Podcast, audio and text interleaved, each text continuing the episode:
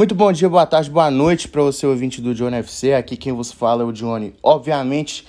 E sejam bem-vindos ao EP de número 45 do nosso querido, amado, respeitado, tudo de bom que você imaginar do nosso podcast Johnny FC, tá bom? Todo mundo fala que é Johnny F Cast, mas é Johnny FC. Johnny F Cast é só o nome do Instagram. Inclusive, segue a gente lá. É, dê sugestões de temas, mande para os seus amigos também e faça com que a gente possa crescer é, nisso aqui, tá bom? É, tô feliz com o resultado que vem dando os, os últimos episódios. Espero que vocês continuem me ajudando. E é isso. Hoje aconteceu a cerimônia da bola de ouro. É, teve quatro prêmios durante a cerimônia. Entre eles, obviamente, a bola de ouro masculina, feminina, o troféu Copa e o melhor goleiro do mundo, tá bom? É, vamos começar pelo, pela sessão de goleiros. A gente vai fazer na ordem, tá, gente? É, o, camp, o vencedor de melhor goleiro do mundo, assim, foi o Donnarumma, goleiro do PSG, que fez a última temporada no Milan e ganhou a Eurocopa com a Itália. Gente, vou ser bem honesto, eu não concordo, tá? Eu acho que o Mendy fez uma temporada melhor. Ele ajeitou ali a zaga do Chelsea. O Chelsea tinha um problema muito grande em relação à zaga e ao Kepa também, que depois que chegou no Chelsea nunca se firmou. Então, eu não concordo com, com a primeira colocação do Donnarumma, com todo respeito a você que adora o Donnarumma, mas eu prefiro o Mendy hoje. E o Mendy ficou na segunda colocação. Acho que pelo fato de ser um goleiro africano, enfim, não vou entrar nesse mérito. Mas eu achei sacanagem. Acho que o Mendy, Mendy devia ser o melhor goleiro da temporada. Em terceiro lugar ficou o Black. Em quarto, o Ederson. Em quinto, o Manuel Neuer. E também acho que o Neuer devia estar em terceiro lugar ao invés do Oblak. O Oblak é um ótimo goleiro, eu adoro é, ele no gol, mas não concordo. Acho que o Neuer deveria ser o, o terceiro e o Mendy o premiado. Troféu Copa é dado ao melhor jogador jovem do ano. É, o top 5 terminou assim: Mason Greenwood, do Manchester United, 20 anos de idade, em quinto lugar. Nuno Mendes, que fez a temporada no Sporting e hoje é o lateral esquerdo do PSG, 19 anos, português. Greenwood é inglês. É, Musiala, do Manchester, Manchester United, não, do Bayern de Munique, com 18 anos, alemão, em terceiro lugar. Jude Bellingham, inglês, que joga no Borussia Dortmund, com 18 anos de idade. E o vencedor é o Pedro, 19 anos, espanhol, do Barcelona. Ficou fora de apenas dois jogos do Barcelona na última temporada. É, jogou a Euro inteira, jogou as Olimpíadas inteira. Um jogador fantástico Acho que depois que deu essa crise no Barcelona, foi a melhor coisa que aconteceu com o clube catalão. Foi a vinda do Pedro. Valorizou demais o passe dele e é um jogador sensacional, na minha opinião. E para mim foi merecido. Concordo, inclusive, até com o top 5, da forma que foi. A ordem. E agora vamos falar da bola de ouro. Mas antes, nós vamos falar da versão feminina. Em quinto lugar ficou a holandesa a Liek Martens, jogadora do Barcelona. Em quarto lugar, Viviane Miedema, italiana do Arsenal. Em terceiro lugar, Sanquier, do Chelsea. Em segundo lugar, a espanhola Jennifer Hermoso, do Barcelona. E a vencedora foi a Alexia Puntelas, também do Barcelona. Eu já vi ela jogar bola, é muito boa jogadora por sinal. E acredito que é o primeiro primeira bola de ouro dela. Então, é um feito inédito para a jogadora do Barcelona e acredito que tenha sido merecido mesmo. Não vou não vou entrar ao mérito de criticar ou não. Até porque eu não acompanho muito o futebol feminino, porque é difícil de acompanhar, tá, gente? Porque senão eu acompanharia. Você sabe que eu adoro futebol e é isso. Agora vamos ao que interessa, né? É, foi o porquê que você clicou aqui, tenho certeza disso.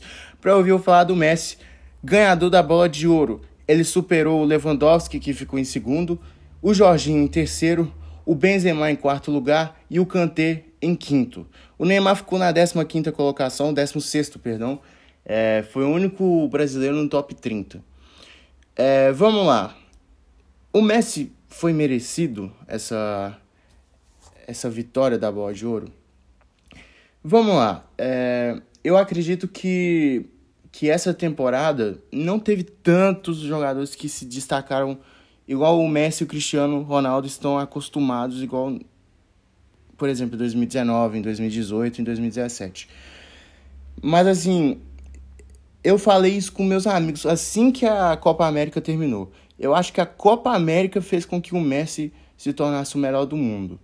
É, o Lewandowski teve uma temporada fantástica ano passado também. Teve mais gol do que participação, do que jogo.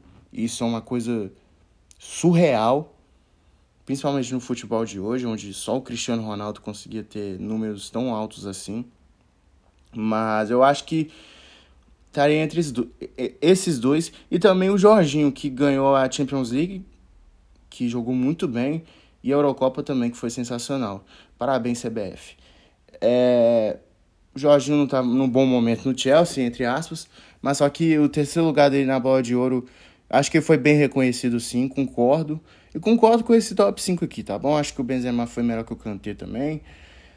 É... Não acho que o Kanté iria ganhar o melhor do mundo, mas eu acho que a presença dele foi justa pela temporada que o francês teve.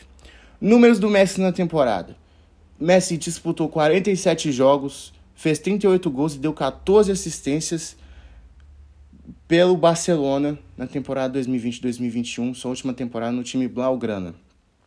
Teve 52 participações em, em 47 jogos, ou seja, 35 jogos na La Liga, 30 gols e 11 assistências, 41 participações a gol em 35 jogos, para mim é um absurdo.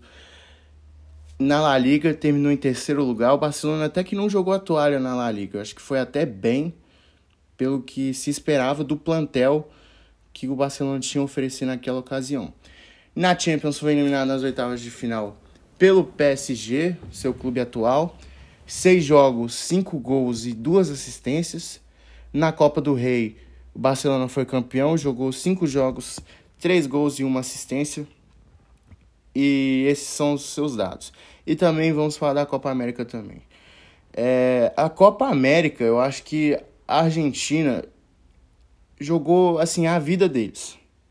Acho não, jogou a vida deles sim. Isso foi primordial para o título que, que a gente não ganhava há 30 anos, quase 30 anos a gente não ganhava um título de expressão.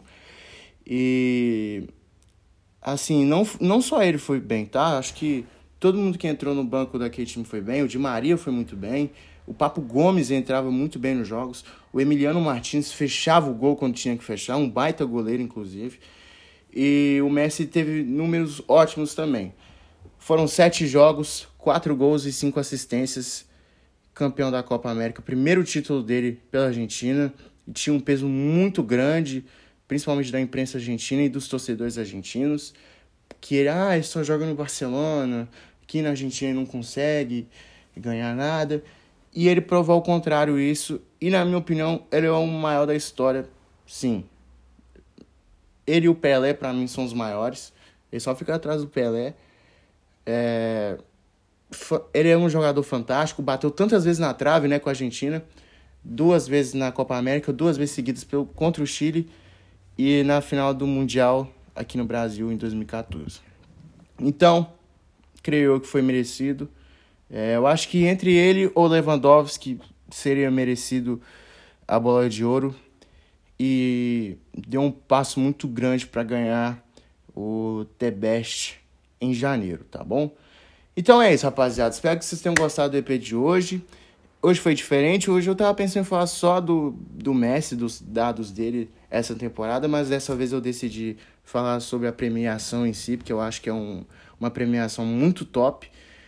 E estou aqui para vocês para agradecer o apoio que vocês vêm me dando nos últimos episódios e que vão continuar crescendo. E é isso. Tamo junto, rapaziada. Valeu, fui, é nós. Beijo no coração.